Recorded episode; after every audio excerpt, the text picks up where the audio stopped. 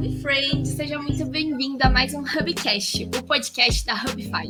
Para quem não me conhece, eu sou a Bela, eu sou CS aqui na Hub, eu sou mediadora do Hubcast. Eu vou conduzir esse projeto mais uma vez, em mais um episódio, e para lembrar um pouquinho para vocês, né? O Hubcast nada mais é do que um espaço onde a gente está sempre debatendo, batendo, na verdade, um super papo com o nosso time. Então, a cada episódio, a gente sabe um pouquinho mais sobre as histórias, as experiências e aventuras de vida da galera até eles se tornarem um Hub Friend, para a gente se inspirar ao máximo e tirar insights para nossa vida.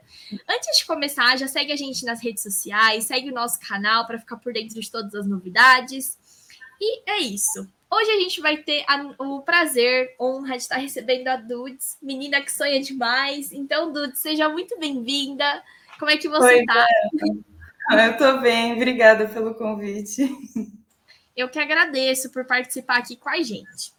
Dudes, então agora eu quero que você comece contando um pouquinho pra gente onde você nasceu. Quero que você conte um pouquinho do seu lado pessoal, então sobre a sua família. Vamos começar por essa parte.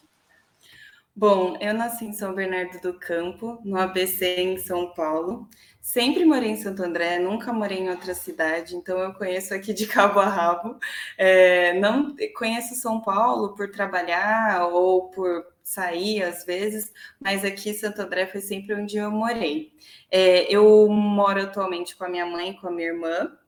É, eu, eu e a minha irmã, a gente tem personalidades bem diferentes, mas é bem gostoso morar com todas elas, principalmente porque cada, cada uma é diferente da outra. Então, aprender a lidar com várias personalidades, várias TPMs é muito bom, me ajuda bastante. Qual que é a diferença de idade entre vocês? É três anos. Que interessante. Por mais que a idade seja próxima, vocês são muito diferentes. Muito. A minha irmã, ela é totalmente impulsiva, eu sou a responsável.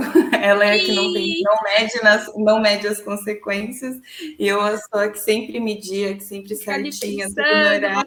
Tudo, é, tudo nota máxima, tem que estudar, tem que estudar, tem que fazer as coisas.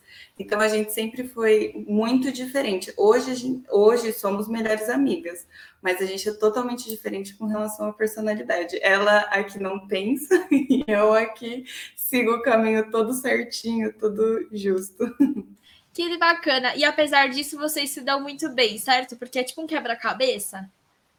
É, a gente se dá super bem. Hoje é, eu não sei como seria a minha vida sem ela e ela também. Hoje é melhores amigas, é conta tudo, sai juntas, faz tudo junto. E com a minha mãe também, né? No caso. Então, somos nós três. E somos nós três daqui até a eternidade. A gente sabe que uma Hashtag pode Girl Power. Sim, sempre assim. Maravilhosos. Ô, Duda, e me conta, né, entrando um pouquinho nisso da sua irmã, da sua família, como que era você quando você era criança, até esse relacionamento com a sua irmã, que provavelmente foi quando você mais sofreu? É, eu e a minha irmã, a gente sempre brigava bastante quando a gente era menor, porque a nossa personalidade, além de ser diferente, são é, as duas têm personalidade muito forte, de opinião muito forte, de saber o que quer, como quer, como faz e tudo mais. Então, de certa forma, a gente acabava sempre brigando. Mas, é, e eu também, com, por ser irmã mais velha, eu tinha aquele ditado que eu podia mandar e ela tinha que obedecer. Então, tinham brigas disso também, porque eu mandava e ela tinha que fazer. Até que ela cresceu e viu que não era bem assim. Mas até enquanto eu pude usufruir disso, eu aproveitei. E, e assim, é, com relação à minha mãe, a minha mãe sempre teve mais preocupação com ela. Então, de certa forma, eu sempre quis ser independente. Desde pequena eu já queria ser independente. Se, e se minha mãe, em brigas, por exemplo, muitas vezes ela ficava contra mim porque eu estava errada, de certa forma, eu simplesmente pegava minha mochila da escola, colocava tudo minhas roupas dentro e falava que eu e me trancava no banheiro e falava que eu ia embora, que era um absurdo. Como assim? É, eu com essa independência, com tudo isso, meu medo ia me defender e tudo mais. Então eu sempre, sempre com essa ideia de querer ser livre, de ter personalidade forte e foi assim. E a minha relação com ela depois foi melhorando, porque depois a gente vai ficando adulta, né? Então, as responsabilidades, também o tempo de convivência, por mais que a gente conviva hoje mais, talvez, por estar home office, mas é, o tempo de convivência era muito maior, né, quando a gente era pequena. Então, hoje em dia, a gente tem outras coisas para fazer, então melhorou muito. E hoje não dá para viver sem ela e ela viver sem mim, mas naquela época era o caos. Ai, que bonitinho. Ah, isso que é legal, né? Eu entendo porque eu também tenho irmãs mais velhas, então eu super entendo. Eu tô muitas dores da sua irmã, tá, Duda? É isso que eu tenho para te dizer aqui. Mas, uh, deixa eu ver aqui. que mais, assim, você teve de marcante na sua infância que você acha legal você compartilhar com a gente? Alguma característica específica sua que te ajudou? Bom, é, eu acho que eu sempre tive uma coisa que até hoje me guia, assim, que é a memória fotográfica. Eu sou uma pessoa que eu consigo lembrar, por exemplo, quando eu estudava, eu fazia muitas anotações, porque eu sempre fui escrever muito. Para mim também, conseguir lembrar das coisas, eu tenho que escrever. E como eu de, meio que decorava algumas coisas, porque tinha coisas que você não tinha como saber 100%, né? Algumas fórmulas, algumas coisas. É, eu tenho a, a, memória fotográfica no sentido que eu sabia exatamente em que folha estava e como estava escrito, com que caneta, com que tudo, porque justamente eu tinha muito essa, essa memória fotográfica. E até hoje, é uma coisa que eu lembro de momentos, de tudo, é com memória fotográfica mesmo. Da onde estava. Às vezes eu perco a chave dentro de casa, aí eu fecho o olho e falo, ah, eu vou lembrar onde está. Aí vem na minha cabeça na hora aonde eu deixei. Eu posso subir a escada, pegar, tá lá a chave, exatamente aonde estava na minha cabeça. Então é desde pequena isso, essa coisa de memória fotográfica mesmo. Bacana. E essa questão, assim, é, da memória fotográfica, como que ela foi impactando no seu crescimento, assim? Você acredita que você tinha esse benefício diante da sua irmã? Ela também era parecida com você nisso? Não, a minha irmã ela odiava estudar, eu era nerd. Então, já teve uma diferença daí. Ela era mais freestyle, no caso, né? Ah, ela era. Ela era do tipo que, ai, bateram em mim, eu vou bater de volta. Eu bater em mim, eu ia chorar, porque eu não conseguia bater de volta. Então, é, nesse sentido, a memória fotográfica me ajudou bastante, principalmente é, nas aulas de história, que eu gostava bastante de ler, essas coisas. Então, eu tinha essa memória e coisas até hoje que eu lembro, porque justamente ficou realmente gravado na memória. Eu sei exatamente. E eu, além disso, eu também lembro das sensações, do cheiro dos lugares, todas essas coisas. Eu lembro até do Nossa, cheiro da. É, lembro do cheiro da escola, eu lembro do cheiro da hora do, do intervalo. Eu sou muito ligada a essas coisas de sensações, de. Os, os, os, os sentidos mesmo. Então eu lembro de muita coisa assim que tem lugares, às vezes, o perfume que eu lembro exatamente de ah, é tal lugar, tal coisa, eu sou muito ligada nisso. É, e faz parte da minha personalidade desde pequena. Já a minha irmã é totalmente desligada, é, seja o que Deus quiser, bora, vamos. E eu sou a que sempre sonhei e que sempre falei, não, vou traçar metas, eu vou ter que alcançar até tal idade, vai ter que funcionar assim, eu vou, o que eu tiver que fazer, eu vou fazer. Não interessa se eu vou chegar naquela idade com aquilo que eu quero, mas eu vou continuar indo, vou continuar sonhando, vou continuar até chegar lá. E tanto que eu comecei a trabalhar com 15 anos. Então, é, essa coisa de independência, essa coisa de planos, sonhos, eu vou sonhar e tudo mais, eu já comecei a trabalhar desde os 15 e não parei mais até então. e foi indo e eu fui, fui, fui indo dessa forma, na verdade. Você trabalhava com o quê? É, quando eu tinha 15 anos, eu estava na escola e eu sempre. A minha avó, ela era costureira. Então, eu sempre admirei ela, porque ela também foi uma das pessoas que, assim, até hoje é, é uma das minhas inspirações, como mulher mesmo.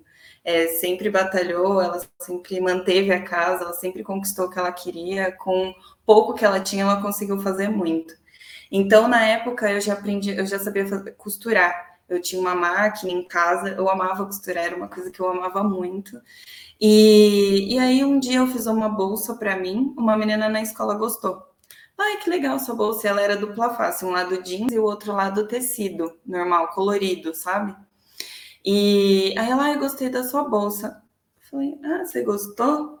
Aí eu cheguei em casa e falei, mãe, a gente vai comprar jeans e pano que eu vou fazer bolsa para vender. Minha mãe, não acredito, ué, eu vou fazer bolsa para vender peguei que é, comecei a fazer várias bolsas, várias bolsas. E eu comecei a vender na escola, tanto que virou até febre, um monte de menina tinha, todo mundo queria igual. E na época acho que eu vendia 35 reais, eu comecei a ganhar dinheiro já com isso. Caramba, e... era caro, é. por da época aí, olha. É. E aí eu já muito. E aí eu tenho até hoje uma guardada é, de lembrança mesmo, né? Aí eu comecei depois a fazer outro modelo, aí eu fazia o lacinho dela toda é, fofinha, sabe? Com, com tecido fofinho, então ficava o lacinho fofinho, as meninas adoravam. Naquela época era febre, né? Então era moda essas coisas, e eu acabei vendendo bastante.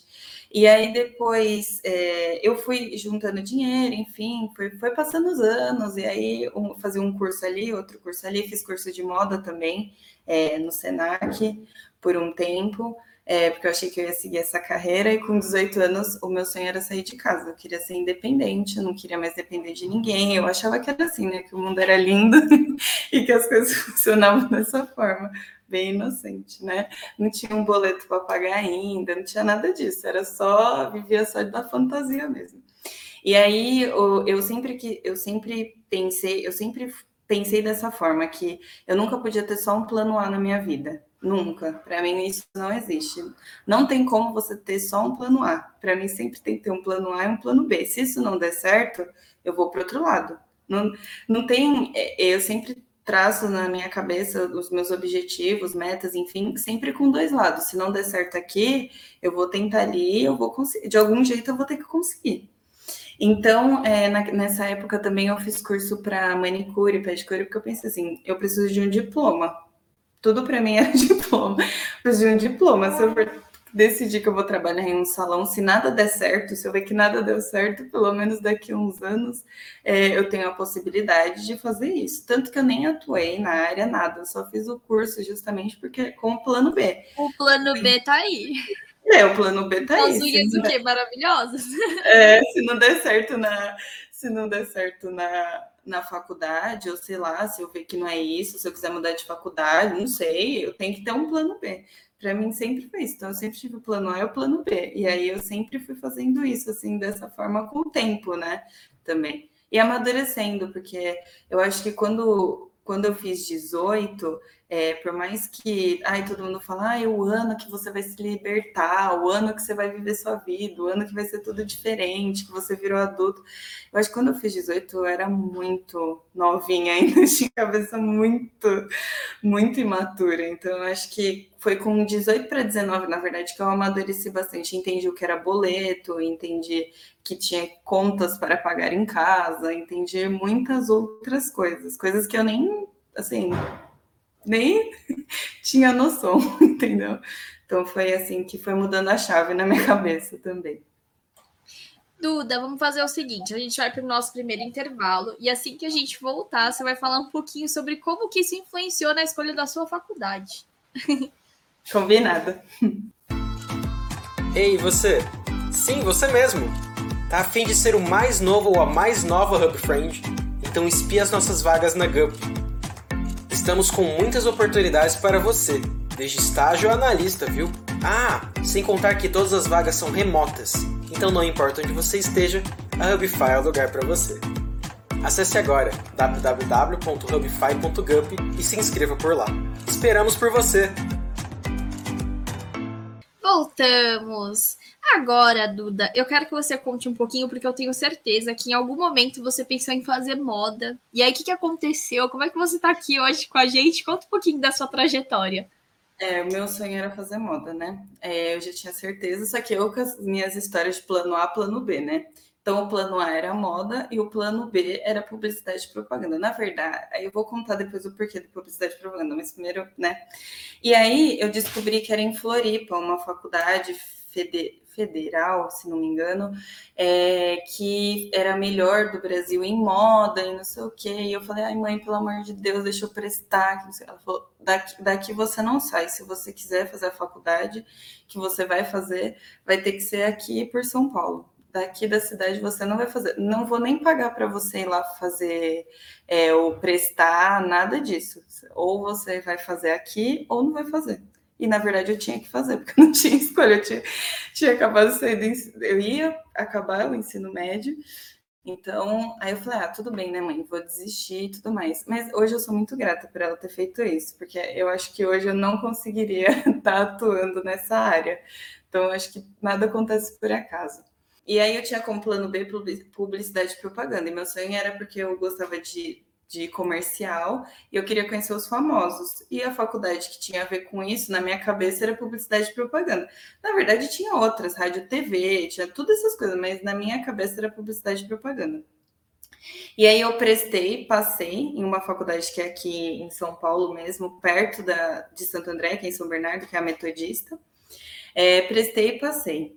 Aí eu falei, ah, tudo bem, vou encarar, né? Vamos lá. Aí cheguei, primeiro semestre, não gostei porque era muito muita parte de descobrir os meios de comunicação. Então, explicava que era rádio, explicava que era TV. Eu falava, tá bom, mas cadê a parte do comercial? Eu quero fazer a parte do comercial.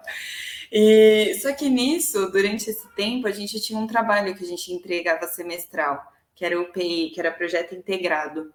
E, e nesses projetos tinha que ter um líder para comandar o negócio, para dividir as atividades. Tinha que ter alguém que pensava estrategicamente para explicar o que era cada coisa.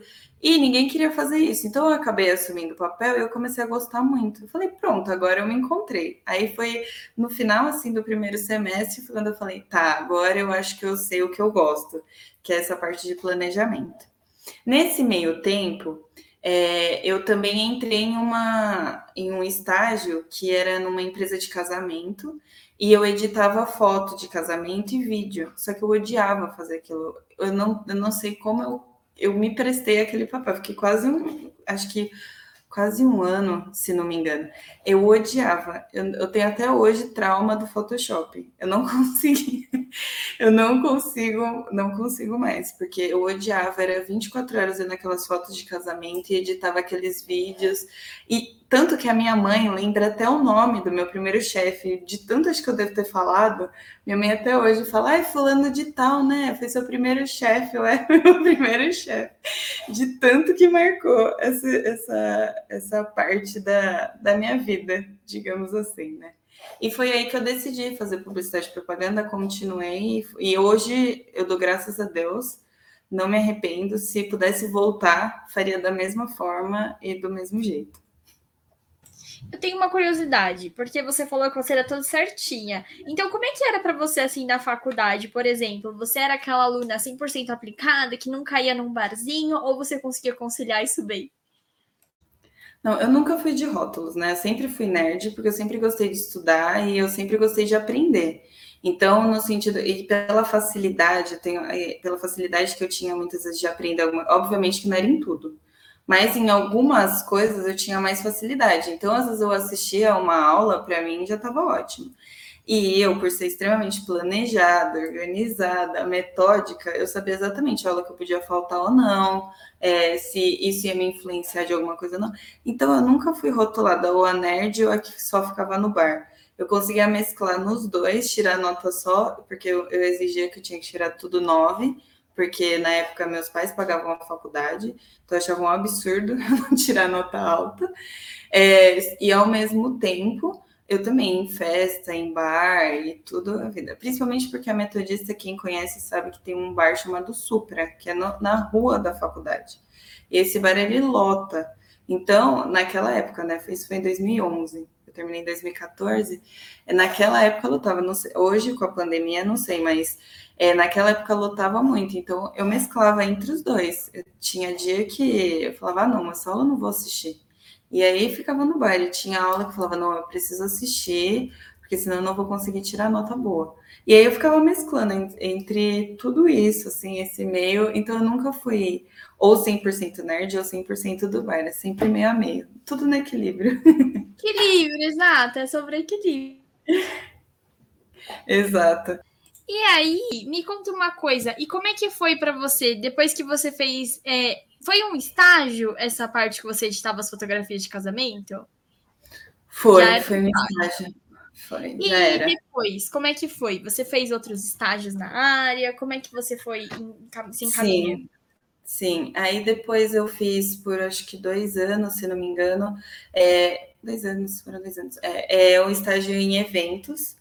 Que aí eu fazia eventos. Só que eu era estagiária e trabalhava como CLT, não tinha final de semana, não tinha nada, e com a faculdade. É, e então eu fiquei nessa nessa vida assim de não dormir, de eventos, faculdade, estudar. Eu fiquei por quase dois anos, só que começou a me saturar isso, porque eu vi que também não era aquilo que eu gostava, porque eu, não, eu, sempre, eu sempre tive essa veia muito estratégica e, e pra, eu não consegui identificar, porque eu era muito nova, primeiro que eu era muito nova, e eu também acho que eu fiz certo de testar todas as frentes para entender o que eu queria. E, eu já estava trabalhando muito, já estava ficando muito exausta, e eu falei, gente, mas se é isso, não é isso que eu quero. Aí já começa tudo naquele ciclo de novo, né? Porque plano A, plano B tem que funcionar alguma coisa. E aí eu falei assim, é... aí eu pensei, eu falei, não, eu acho que agora chegou a hora de eu começar a fazer o que, eu, que todo mundo faz aqui dentro da faculdade, que é trabalhar em uma agência. Todo mundo que faz publicidade e propaganda tem o sonho de trabalhar em uma agência. E eu falei assim, não, então agora eu vou seguir esse sonho. E eu fiquei dois anos, participei de vários eventos de empresas grandes também. É, foi muito legal, foi muito rico, aprendi muita coisa. É, e também eu tinha esse lado estratégico ali em eventos, principalmente porque até o, o, o guardanapo da mesa tinha que ter o tal do, dobrar dessa forma, o copo, o outro, é, a, o início do evento tinha que ser assim, com tal fulano, com outro assim. Então eu aprendi também muitas coisas, principalmente a lidar com pessoas, porque em eventos você acaba lidando com muitas pessoas, né? E, e aí depois eu falei, não, chega, é, deu para mim, eu vou agora para agência, eu quero ir para agência. E, e aí tinha uma agência que era aqui na, na minha cidade mesmo, e eu entrei e foi lá que eu fiquei cinco anos. Não imaginava. De repente, assim, cinco anos que passaram, né? Que você trabalhou. Sim. Que bacana. E aí você teve. Nossa, então eu imagino que você teve uma longa trajetória lá dentro, né? Como é que foi isso? Assim, os pontos que foram mais marcantes para você, na sua trajetória profissional? O que mais você descobriu sobre a Duda de hoje? Bom, é, quando eu entrei lá, eu entrei como analista de mídia. Eu, hoje é uma coisa assim que é totalmente um pouco distante, mas na época era, era o auge, assim. E eu entrei bem no. Quando eu comecei a atuar nisso, nem existia essa quantidade de, de anúncios, nem existia essa quantidade de KPIs, era tudo muito mato, assim, muito mesmo, muito. E eu entrei como analista de mídia e eu fazia operação mesmo. Chegava o briefing para mim e falava, ó, oh, sobe campanha tal, subia sobre campeonato. Só que eu sempre fui muito. Eu sempre quis entender o porquê das coisas. Porque se você não entende o porquê, você não sabe o que você está fazendo. Você simplesmente está fazendo. Mas o porquê você está fazendo, você não sabe. E eu comecei a questionar e tudo mais. Aí eu entrei júnior, aí fui para pleno, que aí eu comecei a fazer estratégia. Aí eu falei, ai, agora chegou a minha hora.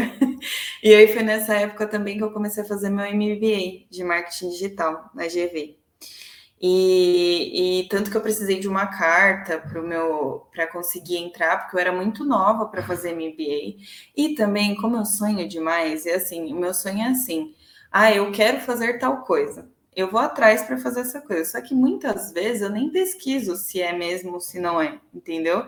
Eu sei que eu queria fazer FGV porque todo mundo fazia, eu queria fazer porque eu achava que a FGV era uma faculdade que tinha pessoas super inteligentes, que eu, eu precisava fazer aquilo. Coisas assim que ninguém consegue explicar o porquê que eu pensava assim, mas eu pensava.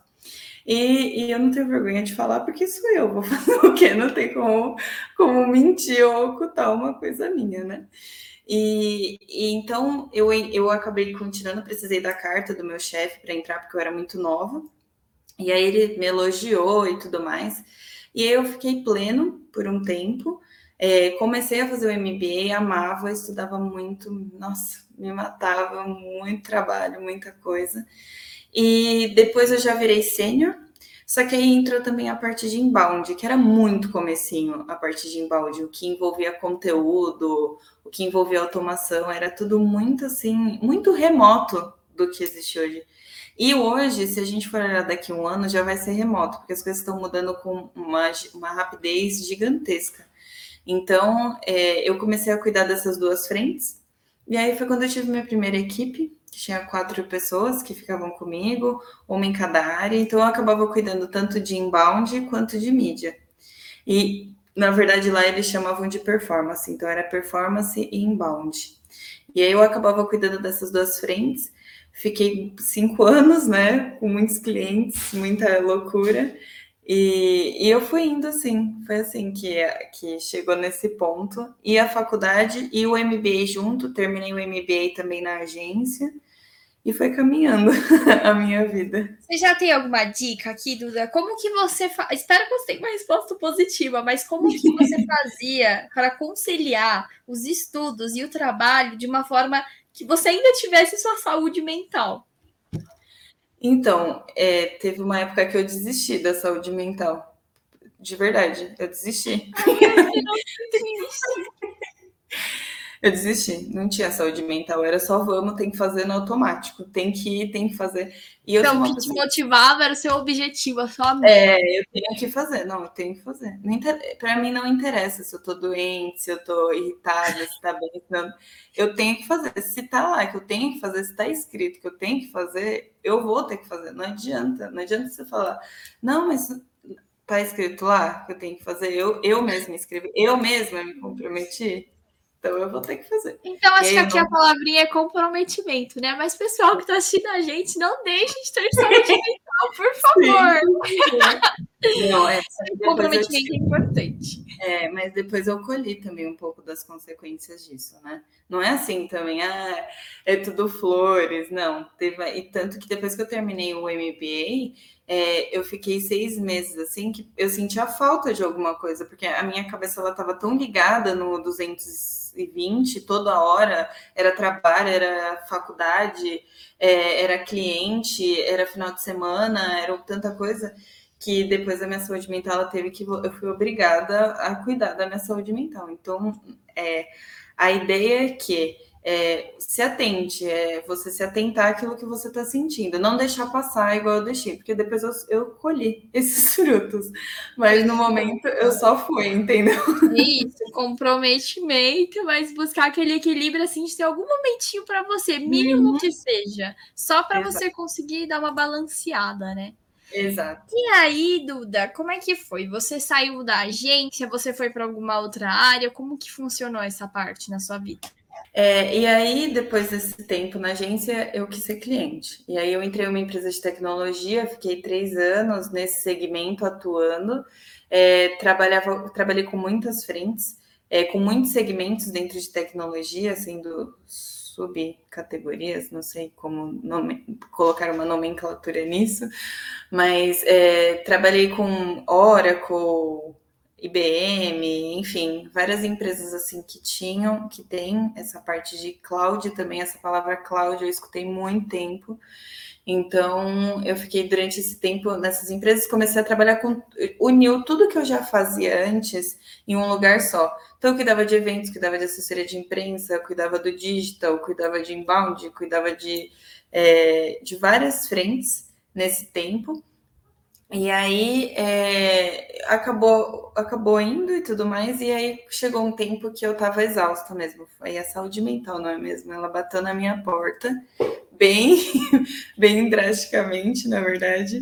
E eu estava muito esgotada, eu estava totalmente sem vida. Para mim, eu não tinha sentimento, eu não conseguia expressar sentimento. Então, se alguma coisa muito grave tivesse acontecido, eu fazia a mesma cara de que alguma coisa muito boa acontecia. E aí eu decidi que eu precisava parar um pouco. Eu falei, não, é, eu vou parar, eu vou viajar, vou ficar um tempo. Eu já tinha. Meu sonho também era fazer intercâmbio. Então, eu, eu, eu tinha a meta até a umidade, se não acontecesse depois da cidade, não ia mais, porque eu acho, sei lá, coisas da minha cabeça, mas eu não ia mais, enfim, eu estava na umidade tudo mais, falei, não, é isso que eu quero pedi para sair da empresa, não queriam deixar, é, não queriam, não queriam deixar que eu saísse, mas acabei saindo. E, e aí o que, que aconteceu? Pandemia. E aí, ou seja, tudo que eu tinha planejado, todos os sonhos, tudo, é, foram tudo por água abaixo. Assim. Por isso a assim importância dos seus planos B. Exato. E a saúde mental. Desde esse dia, desde esse momento da minha vida, é, naquela época, quando eu fazia faculdade e tudo mais, não era prioridade. Hoje eu vejo que isso influenciou em muitas coisas é, depois, com o passar do tempo.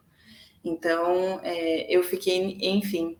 E aí eu falei, ah, não, então tá bom, então tá na pandemia, eu vou cuidar de mim. Eu já queria mesmo fazer coach, terapia, todas essas coisas, e eu foquei nisso. Só que, como eu não consigo ficar sem trabalhar, eu falei, ah, então é, eu vou pegar alguns freelas e tudo mais, mas eu acabei indo para a área de consultoria em startups de tecnologia. É, então eu criava todo o roteiro, é, todo o planejamento estratégico de marketing, realocava pessoas, o que tinha que contratar, o que não tinha, e eu fiquei nisso por um tempo, fiquei, é, eu fiquei acho que uns sete meses, oito, é, uns oito meses. Como que surgiram essas consultorias na sua vida? É, eu tinha, eu sempre gostei de é, ter um relacionamento com donos de empresa. Então, desde quando eu estava na agência, eu nunca gostei de ter aquele receio de você ter que falar com o dono de alguma empresa, sabe? Eu acho que essa parte de hierarquização. Acho que hierarquia. hierarquia, exato. Eu nunca gostei muito, porque eu acho que se a pessoa chegou ali no lugar que ela está, é, é de se admirar, porque ela lutou para estar tá ali e aconteceu, e também é porque ela tem algumas coisas muito mais maduras do que eu tinha na época. Então eu sempre gostei de ter pessoas assim para me inspirar. Então acabava que em todos os clientes que eu entrava, eu, como eu era a pessoa que lidava direto com o cliente, principalmente nessa parte de performance inbound, eu acabava conhecendo um, outro, enfim, e a gente acabava criando um relacionamento profissional, obviamente, de, de trocas de ideias, de gestão e tudo mais, acabava pedindo conselho, enfim. E aí foram de, desses núcleos de pessoas que eu conheci que um acabava me indicando, porque ah, você tem potencial para isso. Vai. O primeiro eu fiquei com medo. Falei, não. Ai, meu Deus, será que eu vou conseguir? Aí consegui. Depois do primeiro em diante, a vida seguiu. E, e aí eu, eu eu gostava muito dessa parte de consultoria, porque é bastante legal você entender o cenário da empresa e conseguir dar sua visão de fora, né? Então, o que você fazia era entender o que estava acontecendo dentro da empresa na estrutura do marketing deles, mesmo que eles uhum. tivessem uma agência contratada, e aí você ia dando sugestões, ó, aqui eu acho que pode melhorar, uhum. sim, é isso. É isso. E uma empresa eu fiz o planejamento estratégico mesmo do ano. Aí eles me contrataram para fazer essa parte de consultoria, mais o planejamento estratégico do todo ano. Legal. Principalmente startup, startup quando tá assim que é porque é muito difícil às vezes é, o marketing você tem que é, entender que ele tem KPIs, mas que algumas coisas elas não podem estar tão subjetivas. Você tem que mostrar até aonde vai isso, até qual, qual que é o benefício real disso não só com ai, porque o mundo é lindo, as cores são coloridas e a gente vai fazer isso, não, mas realmente o que, que vai agregar? Qual realmente, qual que é o resultado? Perfeito. Então, é, é isso. E eu gostava bastante. Legal. E aí, depois que você trabalhou esses sete meses, o que, que aconteceu? E aí depois eu falei, não, agora eu quero entrar em uma empresa e tudo mais. Eu já tinha trabalhado em uma multinacional, Falei, não, eu quero trabalhar em uma empresa nacional mesmo, com marketing e tudo mais, na, mais na parte de comunicação. É, na parte de comunicação mesmo, rede social, social, enfim. E aí, Duda, depois que você teve essa experiência com as consultorias, você falou que trabalhou mais ou menos uns sete meses, o que, que você fez depois disso? Ah, depois disso eu quis entrar em uma empresa. Eu já tinha trabalhado em uma multinacional, Falei, não, agora eu quero trabalhar em uma empresa nacional. Eu sempre sou assim, né? Aquelas coisas de meta, sonhos, eu tenho que alcançar isso, tenho que fazer isso. É como se fosse uma, um checklist, né? Como se a gente controlasse o mundo, coisa que a gente não controla. Mas na minha cabeça, as minhas metas têm que ser batidas, controlado ou não. E, e aí é, eu entrei nessa empresa e tudo mais, queria trabalhar mais, mais com parte de comunicação é, conteúdo, enfim, acabei entrando nessa empresa, fiquei quase nove meses nela, e aí em abril ela foi comprada por uma multinacional. Então eu não tive como fugir, e aí eu continuei trabalhando nessa área também, e cuidava muito da parte de automação, principalmente. Tinha uma equipe que ficava abaixo de mim, tinha estagiário e tudo mais, mas não era uma coisa assim que eu tive uma equipe mesmo, era porque justamente eu precisava delegar algumas coisas e acabava que a estratégia 360 ficava na minha mão. Então eu tinha que para as outras pessoas da equipe acabar demandando. E aí eu fiquei esse período de nove meses lá. E aí depois eu entrei em uma outra empresa também de tecnologia é, saí porque justamente era muito longe da minha casa e eu não queria voltar presencial porque eu ainda estava com medo da pandemia. E entrei em uma outra empresa para trabalhar mesmo com geração de demanda. Eu já, eu já trabalhei com muitas coisas, então às vezes é até estranho quando eu vou contar a minha história, porque é muito é, é, muitos reflexos, é muita história, muitos pontos que eu fui indo e acabei indo me descobrindo, mas sempre a parte estratégica foi uma coisa que sempre andou comigo. Então eu entrei também é, depois para outra empresa, que é onde eu fiquei três meses só, que aí depois veio a Hub, né? Mas é, fiquei nesse período nessa empresa com geração de demanda mesmo, trabalhando com ativação e a parte de geração de demanda com relação a gerar leads mesmo para o comercial. Então, toda a parte de estratégia de digital, eventos e tudo mais ficava na minha mão, principalmente para B2B, que era, eles tinham B2, B2B, B2C e tinha B2B, a parte B2B que era com empresas enterprise, principalmente que era o que eu já tinha, era uma empresa de tecnologia de cloud, ou seja, uma coisa que eu já tinha muito tempo de experiência, e, e aí eu acabei cuidando dessa parte também. E foi isso, assim, a minha carreira até a Hub, né? Basicamente. Vamos fazer o seguinte: a gente vai para o nosso segundo e último intervalo, e quando a gente voltar, então você vai contar agora como que você chegou na Hubify. Nascemos como uma startup e durante anos o termo performance esteve presente em nosso nome. Mas agora, depois de 10 anos de mercado, mais de 80 clientes e chegando à marca de 100 colaboradores, entendemos que esse termo já não é suficiente para nos definir. Hoje, inauguramos uma nova era. Hubify, agência de marketing digital que gera prosperidade. Mas o que isso significa? Que somos a mola propulsora da estratégia de marketing digital dos nossos clientes. Nosso objetivo é fazer com que seus investimentos sejam cada vez mais assertivos e escaláveis além de trazer os dados para a mesa. Dessa forma, contribuímos com o crescimento saudável das empresas, impactando positivamente a vida de todos os envolvidos. Não é à toa que ganhamos o prêmio de Agência de Mudança de 2020, concedido pela RD Station. Este foi um reconhecimento do nosso papel na transformação digital de muitos clientes e parceiros tenho certeza que a nossa metodologia pode ser o que falta na sua estratégia. E aí, bora embarcar nessa viagem com a gente? Voltamos, Duda. Agora, eu queria que você contasse um pouquinho para a gente como que a Hubify chegou na sua vida, como que foi o processo para ingressar aqui, conta um pouquinho. Então, eu estava maravilhosamente na outra empresa, tranquila. É, super bem e tudo mais. E aí eu recebi um, uma, uma mensagem da, da, Tha, da Thaís, é, do RH, é, perguntando se eu tinha interesse em saber sobre a vaga e tudo mais. Aí eu não sei porque me deu vontade. Falei, não, eu vou saber mais sobre a Quero saber assim o, o, o, o, o porquê da vaga, né? Quais são os requisitos e tudo mais. E na, nessa primeira conversa com ela eu já gostei bastante, porque dá para você sentir como a empresa. O RH é um pouco a, é, a parte que vai fazer essa prospecção de novos colaboradores, então você já vê mais ou menos como é a cultura da empresa. E a Tá foi extremamente simpática, nossa, super, super acolhedora. Então eu, eu falei: ah, gostei, vamos ver né, quais serão os próximos passos.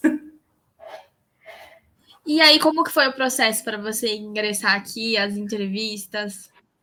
É bom, eu fiz uma entrevista com ela, depois com o Oscar, que eu já gostei porque ele é prático, então para mim eu sou um pouco assim também, mais prática e objetiva. E aí depois teve uma conversa com o Fábio mesmo, com a proposta, e aí acabou que deu certo e estou aqui. Bacana.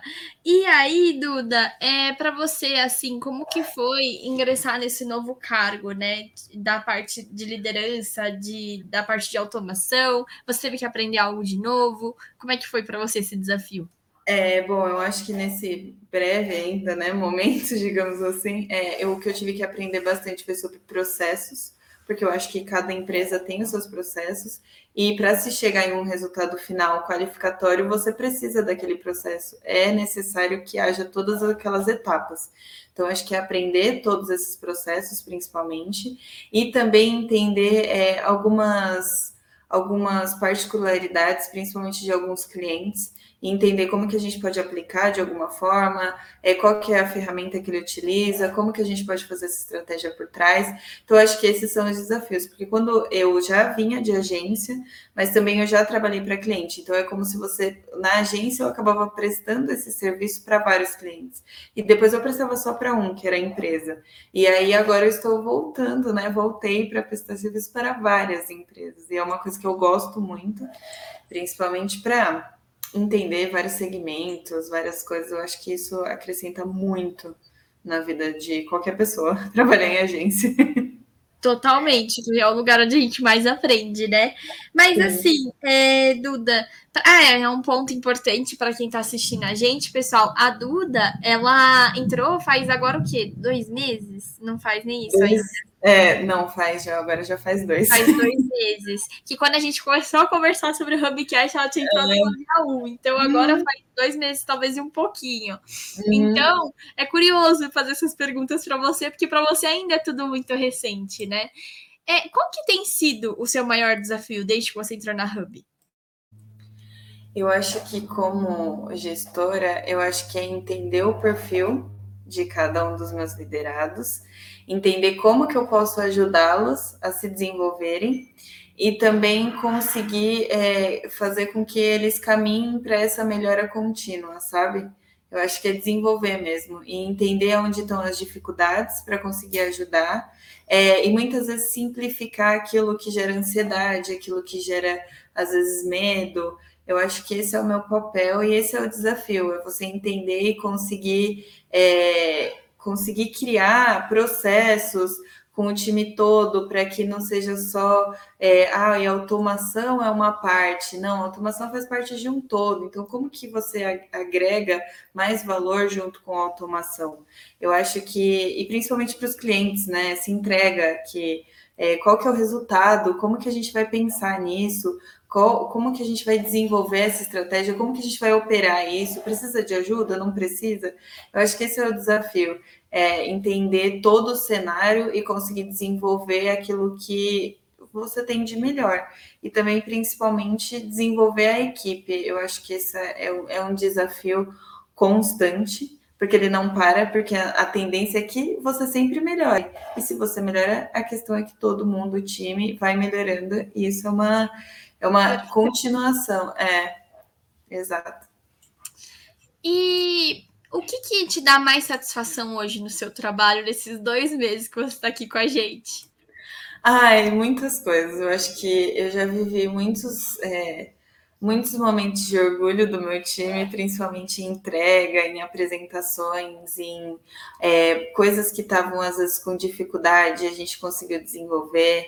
É, eu acho que para mim também conseguir interagir cada vez mais com todo mundo, conhecer mais a empresa, é, a cultura. Eu acho que é uma coisa que impacta muito e eu gosto bastante. Eu acho que se não tem uma cultura que não é alinhado com o que você acredita, as coisas não funcionam. Então, eu acho que alinhado a essa a, a cultura mesmo da Hub, é, eu acho que isso vem me dando muita satisfação. É, eu acho que os meus, é, os meus líderes também, as pessoas que estão é, acima de mim, são pessoas que me inspiram em algum em pontos diferentes e momentos diferentes, e também é, pessoas que estão, é, de certa forma, na mesma é, no mesmo, não gosto de falar cargo, mas na mesma visão ou com a mesma é, responsabilidade, na verdade, é, também são pessoas que eu, que eu admiro, são pessoas que você consegue ver reflexos de muitos bons trabalhos. Então, eu acho que é isso que me dá satisfação. Legal, Dudes. E agora, assim, é, duas últimas perguntinhas antes da gente ir para o nosso último quadro. Primeiro, eu queria entender, assim, tanto no pessoal quanto no profissional, quais são os seus sonhos agora, a partir desse momento? Ai, a meta, você sabe, né? A meta é alcançar a meta para duplicar a meta, né? Como sendo Eduarda que sou, e né? sempre com plano B. E sempre com plano B. Mas eu acho que agora, de, é, por eu estar mais tranquila, assim, muitas coisas, eu acho que o próximo passo é realmente construir minha família. Ser mãe um dia, não agora. Eu acho que eu preciso ainda de muita estrutura emocional para isso. É, e financeira também, não deixa, não deixa disso, mas eu acho que é um futuro, é uma coisa que eu, é uma doação que eu quero fazer, é, principalmente porque é, vai ser meu filho ou minha filha, então é um sonho que eu tenho. E acho que profissionalmente, assim, um sonho que eu tenho muito grande é que meu time, é que meu time cresça cada vez mais, porque eles crescendo, automaticamente eu também cresço. Então é uma, é uma é um sonho mesmo, é uma vontade e é uma coisa que eu vou lutar todos os dias para que isso aconteça. Isso é muito legal. E agora, para quem está começando, que talvez esteja até querendo ingressar no marketing digital, quais são as suas dicas, os seus conselhos de vida? Ai, meus conselhos de vida, vamos lá. Não acho que sabe tudo. é, nunca. Porque o dia que você sabe uma coisa, amanhã já mudou tudo. Um dia o botão tá aqui do Facebook, no outro dia o botão tá, ele ressurgiu em outra página, em outro lugar. É, eu acho que é, você está aberto a aprender, porque é um constante aprendizado. Nem quem tem anos disso, ou que tem estudo, que estuda, às vezes tem coisas que você precisa aprender, que você precisa estar tá aberto à mudança. E eu acho também que é um olhar assim de, é, de gostar de mudanças. Tem que ser, eu, eu acredito que tenha que ser uma pessoa que ela consiga conviver bem com mudanças. É, não digo mudanças de mudanças de equipe, nada disso, mas mudanças de eu vou ter que estar sempre aprendendo. Nunca vou poder ficar estacionado aqui e fazendo tudo da mesma forma. Eu acho que essa é a dica que eu dou. Não acho que você vai entrar sabendo tudo, porque você não vai. E não resuma as coisas em uma iniciativa só, ou rede social, marketing digital é, é é, é isso ou é aquilo. E, e seja assim muito aberto, muito aberto mesmo. Eu acho que a gente não só entra sabendo tudo, como a gente nunca vai saber tudo, né? A real é isso. Quem descobriu Exato. isso descobriu a vida. Exato, exatamente. É exatamente. Lutz, muito obrigada. Agora a gente vai para esse quadro que é o famoso bate-bola. Então eu quero que você me fale um livro, o filme da sua vida, ou pode ser só um filme que você acha muito legal e queira passar aqui para gente, e uma música. Bom, vamos lá. Um livro. Eu amo o Milagre da Manhã. É, ele mudou minha Já vida. Eu falar muito desse livro. Acho que teve mais pessoas que passaram aqui e indicaram, inclusive, viu? É, e foi graças eu... a você. É, eu, é uma febre isso, isso não tem um problema. Quando uma pessoa começa a ler, ela acaba mudando, porque muda mesmo a vida, ele dá. Eu acho que para quem busca isso de metas, ou quem busca isso de se conhecer, de se entender, saber onde quer chegar, é, independente se você não quer chegar também, se para você tá tudo bem hoje, você quer melhorar em outros pontos da sua vida, ensina principalmente que a gente não, a gente não tem a gente tem tantos pratinhos na nossa vida para equilibrar e muitas vezes a gente foca só em um. Então, que é bom a gente olhar todos esses pratinhos. Então, é um livro que mudou a minha vida, foi uma indicação e eu indico para qualquer pessoa. Isso não quer dizer que eu sigo todos os dias o Milagre da Manhã. Eu acho que com o tempo você vai adaptando e entendendo o que é bom para você mesmo, porque você vai se conhecendo. Mas eu acho esse livro assim extraordinário. É, um filme é, pode ser é, meio assim, mas eu vou explicar o porquê desse filme, é, que é Meninas Malvadas. É, eu, Amo! eu já assisti ele 700 vezes e cada vez eu tiro uma lição de vida. Ah, mas como você tira uma lição de vida? Sim, eu tiro. Eu gosto de assistir o filme, todos os filmes, e gosto de pensar qual foi o aprendizado que a pessoa teve, Porque tem aquele momento do, ai meu Deus, o que, que eu vou fazer agora da minha vida? E aí a pessoa aprende e muda. E eu acho que o, Meninas Malvadas vem muito é, de, de encontro, assim, em você ser você mesma e você acreditar na sua essência. Que se você mudar de essência para se encaixar em qualquer lugar, uma hora aquilo não vai se sustentar. Porque não é você, não é o que você quer, não é quem você é. Então, eu acho que esse filme, ele pode parecer um pouco bobinho, mas, na verdade, na minha interpretação, quer dizer sobre isso, que é é você entender quem você é, a sua essência, e não, não mudar por isso, não, não, deixar com, não deixar com que as pessoas te encaixem em lugar nenhum. É, é você saber o que você quer e encarar isso, sabe? Independente de, de é, das suas escolhas e tudo mais, é realmente você encarar quem você é, aceitar e não mudar sua essência, porque nada se sustenta, na minha visão, sem você estar presente com a sua essência. E, e uma música, eu acho que é Anunciação do Alceu, eu sempre ah, erro. É, do Alceu Valência, amo essa música. Perfeito. É, a, a, minha parte preferida é a parte que ele fala Tu Vens, porque essa música, é, eu acho que essa música ela traz muita reflexão do que é a nossa vida que mesmo quando a gente está com problema, ou mesmo quando as coisas não estão bem, vem coisas boas, né? vem momentos bons, vem. E se você está nesse momento de, de não saber o que você faz, muitas vezes é porque tem algum aprendizado e é, basta você entender qual foi e continuar seguindo. Então, essa música ela é a música da minha vida realmente. Então, eu amo essa música. Obrigada, Duda. Muito obrigada por ter compartilhado sua história, ter compartilhado aqui a música, o livro no bate-bola. Você falou no comecinho, né, que você é a menina que sonha demais, mas na verdade eu acho que você é a menina que sonha alto e tá aqui justamente para inspirar quem está assistindo a gente. Eu espero que você ajude muitas pessoas que assistiram a gente a alcançar as metas delas também, sempre com o plano B. ah, eu também espero. Eu achei que eu só fiquei um pouco séria, mas é que na verdade é porque né, eu, tinha que, eu tinha que responder com mais seriedade. Mas... Não, fica tranquila, você respondeu muito bem.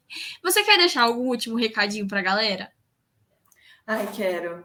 Quero. É a frase da minha vida, que seja livre, seja leve. Essa ah! é no meu braço, que é sejam livres, façam o que vocês querem, descubra quem vocês são, sabe? Porque é isso que vai tornar a vida de vocês leve. É, é, é, esse é o, é o meu dilema da minha vida. Isso não quer dizer que sempre vai ser assim e que eu não tenho problemas, mas que a chavinha do eu tenho um problema e esse problema é tão grande quanto para afetar minha vida, ela muda mais rápido para eu pensar dessa forma. Então, é, seja livre, busque sua verdade e corra atrás dos seus sonhos. Simplesmente isso. Adorei. Bom, é assim que a gente vai terminar o seu Hubcast, então. Para quem estiver assistindo a gente, muito obrigada pela companhia, pelo compartilhamento. Um beijo e até a próxima. Obrigada, tchau, tchau.